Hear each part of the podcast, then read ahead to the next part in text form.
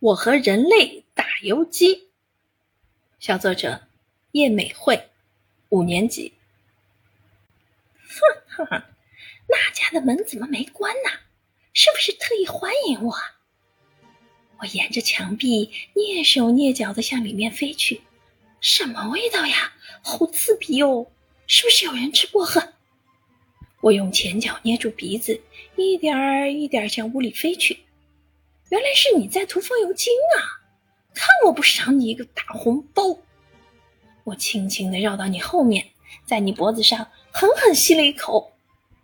你好像感受到了我的存在，一巴掌向我拍来。我不慌不忙往后一翻，不费吹灰之力就躲过了攻击。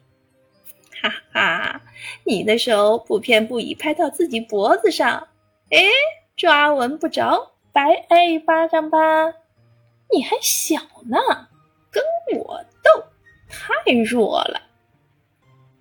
你拿起一旁的电蚊拍，起身四处寻找我。可你不知道吧？我就在你耳朵上待着呢。我把尖尖的嘴刺进你的耳廓，虽然血不多，但可以当个夜宵呀。一道手影向我飞来，我一个急速飞身，趴在天花板上。